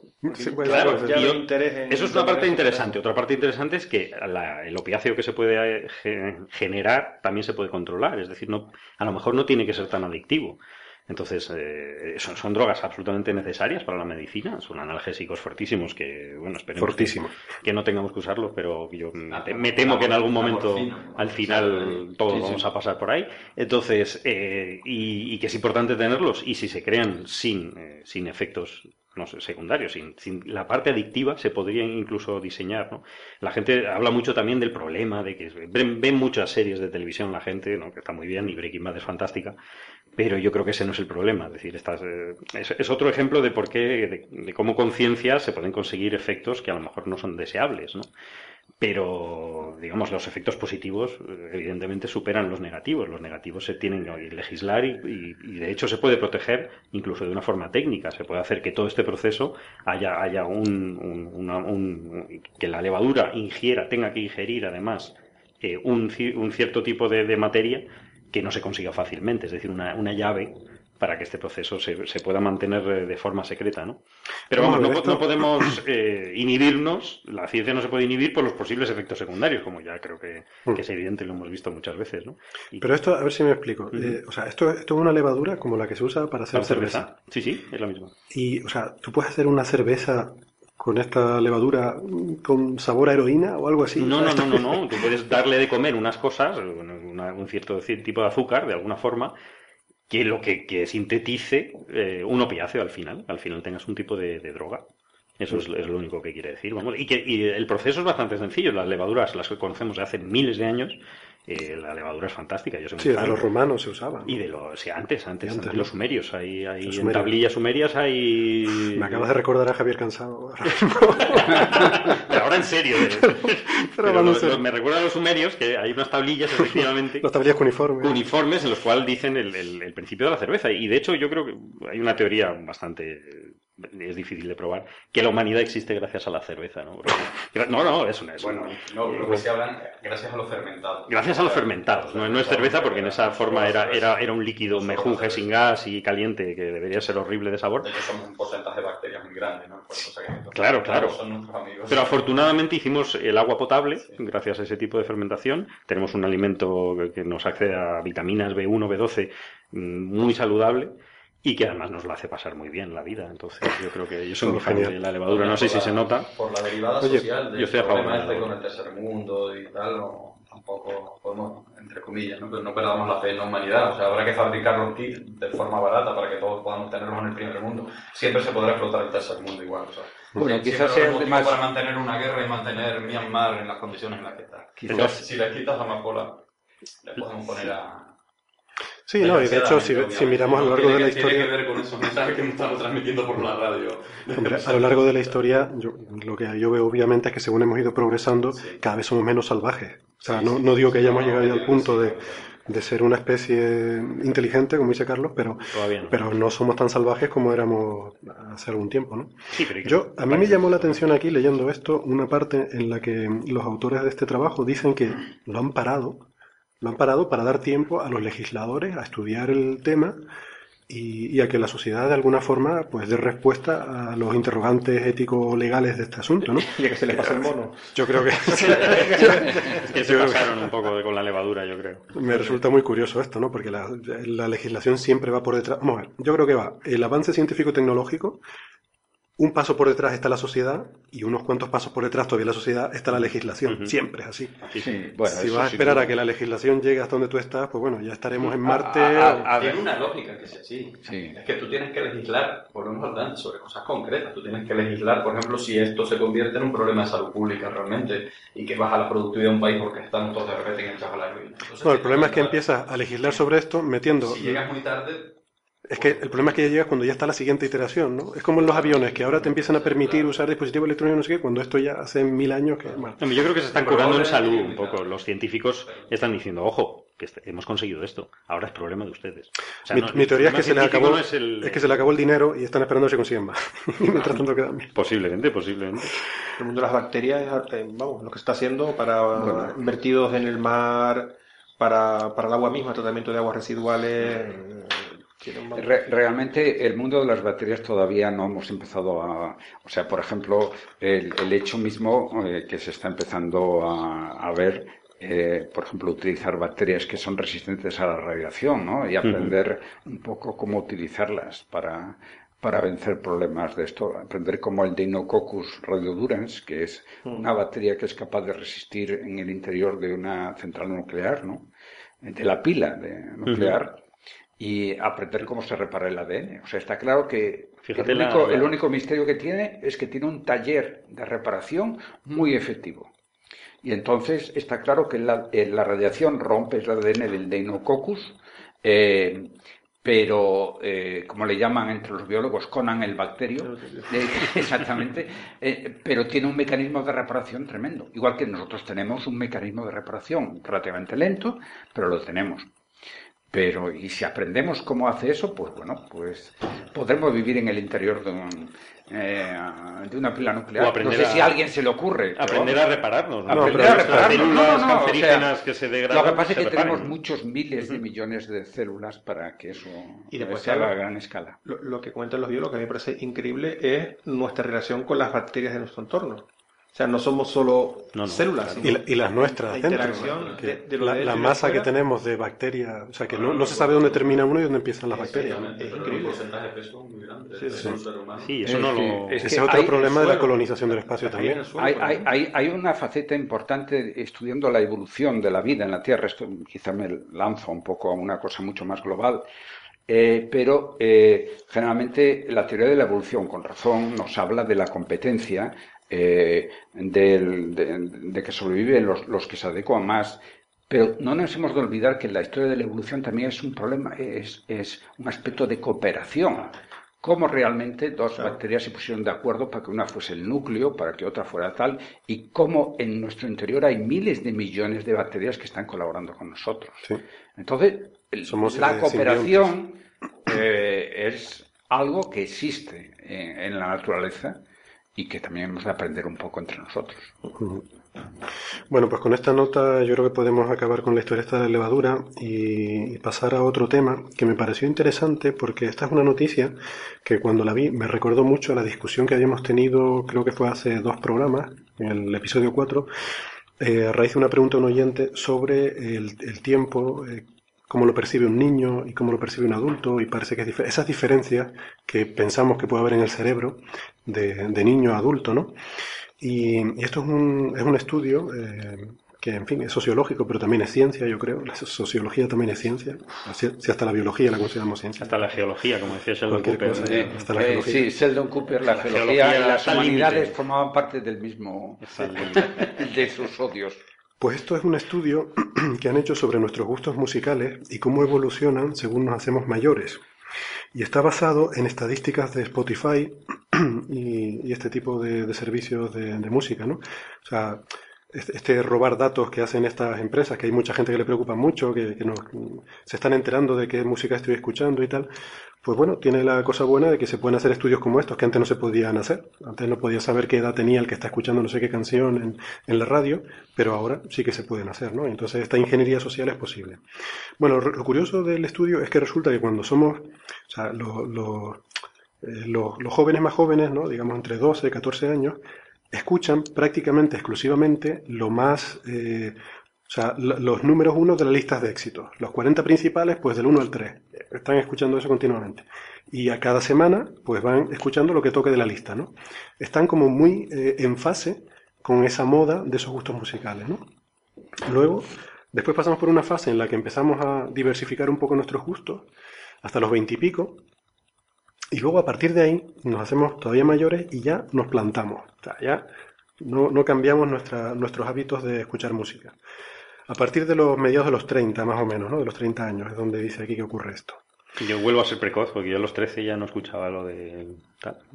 Lo siento. Siento romper el, el esquema. Bueno, yo los Yo ya no con escucho 13 años no había, no había los 40 principales. Ni, ni Spotify. Ni Spotify, ¿no? Spotify Ni había todo. nada de eso. Pero sigue, sigue, sigue. No, no, simplemente estaba introduciendo eh, lo que es el estudio, ¿no? Es que los rockeros nos hemos quedado muy, muy atrás. Pero bueno, eso es otro tema. Sí, tú eh, escuchabas rock- rock cuando era joven y Yo ya eh, dije, no has que cambiado. de- me decidí que a los 13 ya el rock and roll era lo mejor, el blues y el jazz, y ya no había nada más. Y, y realmente la- el tiempo me está dando la razón. Porque desgraciadamente intento ponerme al día, yo intento ponerme al día, Inclu- incluso con estas herramientas, con Spotify, con Last.fm, con Groove Shark, que descanse en paz, en fin, con todas estas cosas que van cerrando por temas legales. Y, y no hay nada que me, que me sugiera cosas nuevas. Todavía no se ha encontrado el algoritmo que, bueno, si a mí me gusta esto y esto y esto, pues sugiéreme algo. De alguna manera sigues la- igualmente la curva. Tuviste un avance de descubrimiento que en el fondo es la moda dentro de tu línea, aunque tu línea no sea exactamente la mayoritaria, pero sí es una línea y por lo tanto es una moda. Y derivaste a un punto de estabilidad que ya no es moda, pero que no encuentras otra cosa. Pero ya no encuentro otra cosa, pero Entonces, lo encuentro y lo intento. gráfica, ahora a los 40 entras en crisis y vuelves a buscar la moda urgentemente. Eso ya la pasé, muchas gracias por el cumplido, pero yo ya, ya lo pasé esa crisis. Pisando yo que efectivamente, ¿no? O sea, la No. curva se estabiliza, pero hay a los 40 un pequeño, una pequeña caída hacia la moda, ¿no? Depende si es- Y después llegas al- a, tu coche y la radio solo pillas M80. Claro. Eso es un dolor, eso es un dolor. Yo descubrí Rock FM, afortunadamente me ha salvado la vida. A mí, a mí me gusta mucho M80, vamos, y si quisiera patrocinar este programa no tendría absolutamente ningún problema en meter aquí alguna cuñita de vez en cuando. Pero vamos, A mí y- me gusta toda la música, pero y rock FM también, pero creo que me queda grande la palabra, o sea, pop y rock FM, ¿sabes? Bueno, bueno, en el fondo, no nos en el vamos fondo a pelear a la moda, ¿no? Pero que- Bueno, el pop, el pop fue un gran no, sí está bien, si yo no niego ninguna, ¿no? Sí, todo- El pop fue un gran avance en, El pop, en el los pop, 60. eh, en fin. De hecho, no es, no es un tipo Para de mí música. la música se quedó congelada en los años 60. o sea. No, no es verdad, no es verdad. Y ya existía. Para mí, para mí. Además ya Eh, existía antes. eh, hombre, digamos, se quedó congelada en mis recuerdos. Por Claro. supuesto, también había lo de- anterior y había y la música clásica que también existe desde hace muchos siglos. De todas formas, quiero aclarar una cosa. O sea, lo que dice el estudio no es que eh, nos quedemos con esa música que escuchamos y ya no escuchamos nada más. No, no se trata de eso. Lo que dice es que estamos muy a la moda A la cuando moda. somos muy jóvenes Eso y es luego verdad. ya no escuchamos artistas tan de moda, ¿no? Y yo creo que puede haber un componente social, pues los niños se aburren mucho y lo comentamos Hay un componente de vergüenza propia, que es que nadie quiere ver a un pureta mm, como yo en un, en un sitio de, con niños. Es decir, tú, tú te ves en una discoteca con, eh, escuchando lo que escuchan ahora, que no tengo ni idea de lo que es, porque yo no sé lo que son esas cosas, no es por nada, no es esnovismo, sino que intento saberlo, pero me espanta mucho. Y claro, si me encuentro en un bar que ponen esa música rodeado de gente de 20 años menos que yo, me sentiría muy mal. Pues no. Entonces hay una, hay una protección que Te digo, coges la levadura, te tomas los vasos. eso estaba incluido en el cóctel. Estamos promoviendo la levadura o otras cosas. Yo, yo voy a esperar que la gente de 20 años llegue a, a la- a mi música, que eso, eso pasará tarde o temprano. Yo es que creo Pero- que un poco lo que decía Héctor, ¿no? que lo que subyace en ese artículo es la componente social, ¿no? El seguimiento de la moda en el fondo es una cosa, o sea, seguimos moda Hombre, de alguna manera. y hoy en día me imagino, me que las redes sociales todavía amplifican, amplifican este más, fenómeno. Pero no, crean ruido, no, no, crean tendencia. No, pero no lo creo, Manolo, porque No sé, eh. te permite diversificar. O sea, antes tú veías la tele y había un canal de televisión, oías la radio y había cuatro emisoras, ¿vale? Entonces estaba todo como muy cuantizado. Entonces, ahora, en fin, redes sociales y tal, hay más accesibilidad a más contenidos, ¿no? Eh, no, no, está la cosa tan, tan, tan cuantificada. Pero yo sí creo que en general la gente joven, pues no sé si es que tiene más tiempo, gente joven estoy hablando de 13, 14 años, ¿no? muy joven. Muy joven pues, pues que tienen mucho tiempo libre y se aburren mucho, ¿no? Como eh, lo hablamos el otro día. Y tienen más tiempo, sí, y tienen más tiempo de hablar con sus amigos y de escuchar 14 veces la misma canción. Porque yo sí me he dado cuenta de una cosa. yo, a mí me pasaba cuando tenía esa edad. Recuerdo que me ponía a mi amigo, oye, mira esta canción qué guapa y tal. pues yo qué sé, me deja indiferente. No, pero escúchala 5 o 6 veces, que verás que, bueno, a la sexta ya decía, oye, pues no está mal, voy a escucharla otras 5 más, ¿no? Y después de 10 o 15 repeticiones, ah, mira, le voy pillando a esto, el tal. Entonces, yo creo que esta gente tiene más tiempo de eso, mientras que luego ya según te vas haciendo mayor, estás cada vez más liado, tus estudios, tu vida... Pues no estoy seguro que vaya Bueno, pues probablemente también tendrá que ver, pero yo creo que tiene que ver con la propia maduración de la persona. O sea, con 13, 14 años necesitas integrarte en el grupo. A partir de los 15 la curva sale de la moda urgentemente, con muchísimo pendiente, porque estás en plena adolescencia. Necesitas afirmarte tú, aparte, y empezar a encontrarte a ti. Y una vez te encuentras ya tiene una derivada muchísimo más suave. Pues yo no, yo a los 15 años estaba desesperado por entrar en el grupo, pero nadie me hacía caso. Sí, bueno, estadísticamente, pero efectivamente, la curva de hecho sale de los 14 años, ¿no? Y luego sí, pero hay un momento la curva que se separa de la moda, ¿no? O sea, la gente necesitamos buscar quiénes somos nosotros. No, a mí me gusta realmente el rock, a mí me gusta realmente lo que sea, ¿no? Y luego ya nos quedamos pues eso, en lo que cada uno es, por lo tanto hay más. Lo que aumenta probablemente es la dispersión de la moda. Y luego, y luego está el fenómeno hipster, ¿no? que también es muy, muy, muy interesante, ¿no? que hay una serie de personas en, en la sociedad que deciden escuchar algo diferente al resto. ¿no? Y se creen más importantes y entonces, bueno, vamos a vestirnos... Lo somos. Ah, yo no soy hipster en absoluto. No, yo, yo. Ah, tú eres yo los míos. Es una moda, Qué horror. Entonces, una moda. Entonces, sí, sí. Entonces empieza. Pero lo curioso de esto es que se empiezan a vestir de una forma igual, se empiezan a identificar, a dejarse ciertos rasgos faciales, vello facial, etcétera, muchas cosas que conocemos, subirse los pantalones, en fin, unas cosas que, que te pueden parecer divertidas o no. Pero es que al final eso se convierte en la moda.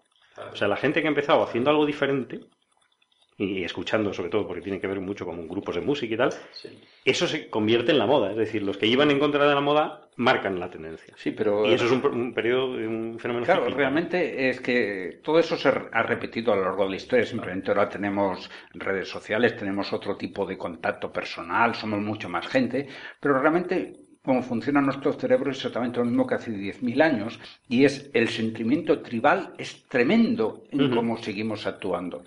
Y entonces, eh, me imagino que hace 8.000 años se manifestaba de una forma, hoy en día se manifiesta mm, por la creación de estos grupos que se van al botellón o los seguidores de un equipo de fútbol o lo que sea, el sentimiento tribal como podemos tener aquí el orgullo de ser del IAC, pues también es un sentimiento tribal como cualquier otro, ¿no?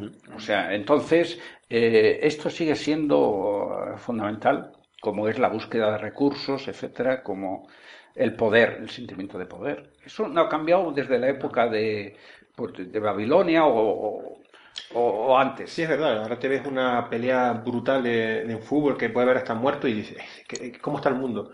Dice la Justiniano cuando en, Constantinopla se Mira el circo, romano. Eh, eh, no, y porque no conocemos datos, pero seguramente eh, hace 8.000 años la gente se movía por las mismas cosas. O sea, lo que pasa es que luego, pues, eh, son manifestaciones secundarias lo que ha cambiado.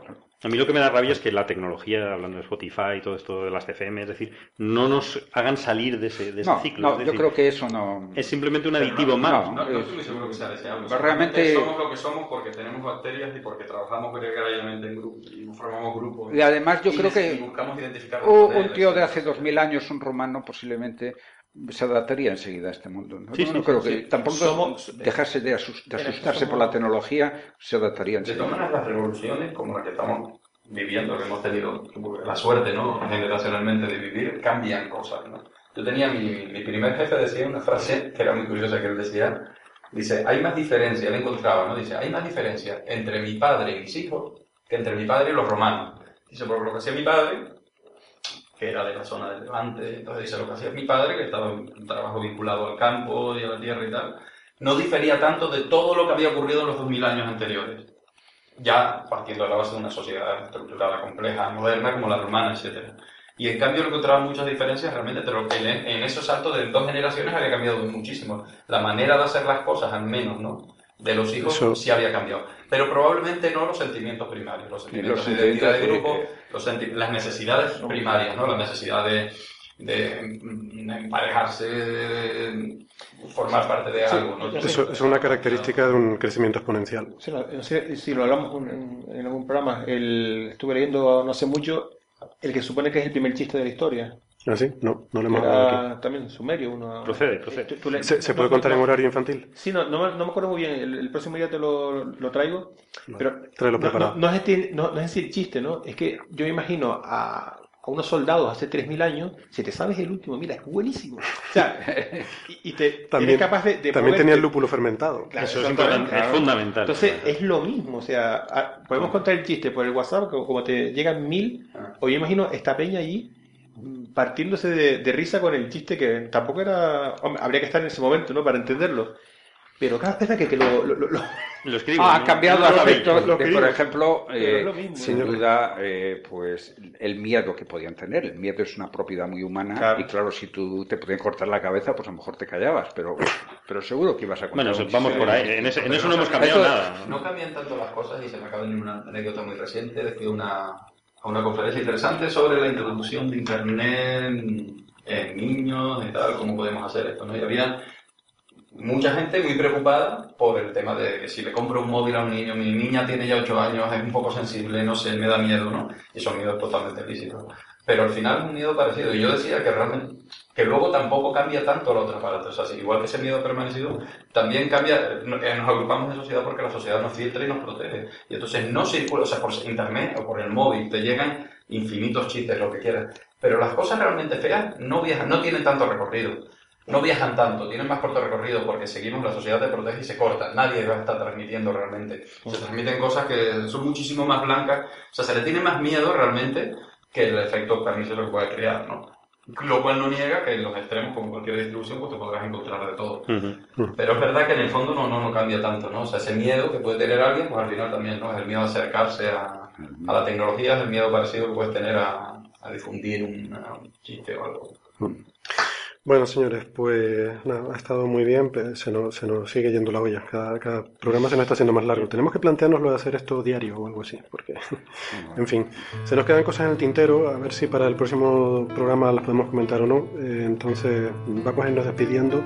Yo solamente quería decir una última cosa. Eh, Chuck Norris, lo siento mucho, eh, te pido disculpas, de verdad que lo que decía antes no lo decía en serio, era solamente por intentar subir los índices de audiencia, pero sabes que yo te respeto mucho, he visto todas tus películas, por favor, no y me toda la teletienda. y toda la teletienda. me he comprado todas las cosas que ha me he comprado. ¿Y te, has comprado el elíptico ese que, Bueno, ese no, pero estoy en ello. Eh, te lo recomiendo, es muy bueno. Yo me he puesto desde que lo tengo. Genial. Ya te veo. Bien, pues señores, gracias a los contertulios, eh, gracias a los oyentes por escucharnos. Nos vemos, nos escuchamos la próxima semana. Adiós. Hasta luego. Adiós.